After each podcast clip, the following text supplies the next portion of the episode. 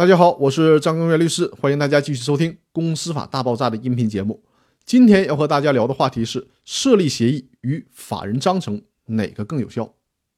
最高院在书中还论证了设立协议和法人章程的关系。在实践当中，股东协议在一定程度上起到了设立协议的作用。通常，股东协议是在公司的筹备阶段就由出资人商讨并且签订的。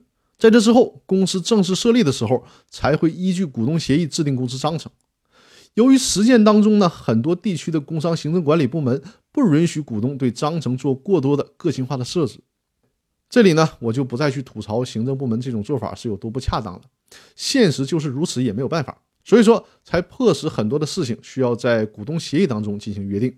这就会产生一个问题：股东协议和公司章程约定不一致的地方应该怎么办？以谁为准？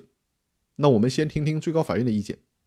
最高法院认为，法人章程是全体股东依据公司法自行制定的行为规范和共同意志。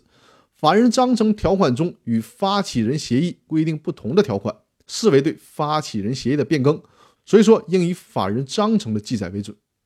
对于公司设立后的股东之间、股东与公司之间、公司与管理机构之间的纠纷，或者是纠纷的内容主要涉及公司内部权力分配的时候，应当依据章程来确定责任。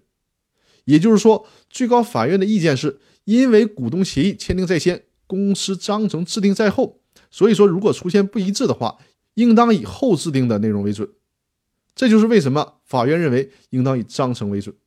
但是呢，就像我前面所提到的，不是我们在章程里不想跟股东协议保持一致，而是有些条款工商登记机关是不让那么写。无奈才按照格式文本去写。那针对这种情况，我给客户想的一个解决办法就是：首先，我们在章程里加一句话，就是本章程的内容与股东协议约定不一致的，以股东协议约定为准。而且呢，在公司章程完成登记、公司设立成功之后，再形成由全体股东都同意的一个股东会决议，在这个股东会决议当中，再来承认一遍当初的股东协议。也就是说，在这个股东协议当中去明确的表示，如果章程和股东协议不一致了，是以我们的股东协议为准。这就使得承认股东协议内容这个行为发生在了公司章程之后，从而呢以后边最新的意思表示为准。这就是我为大家想到的一个切实可行的解决办法。另外还需要强调一下，无论是股东协议还是公司章程，这里面过分剥夺股东权利的条款将被法院认定为无效。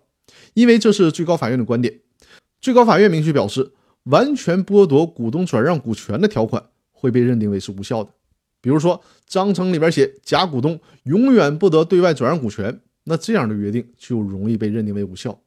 还有就是剥夺股东知情权的条款也必然被认定为无效。这里面大家需要特别注意一下。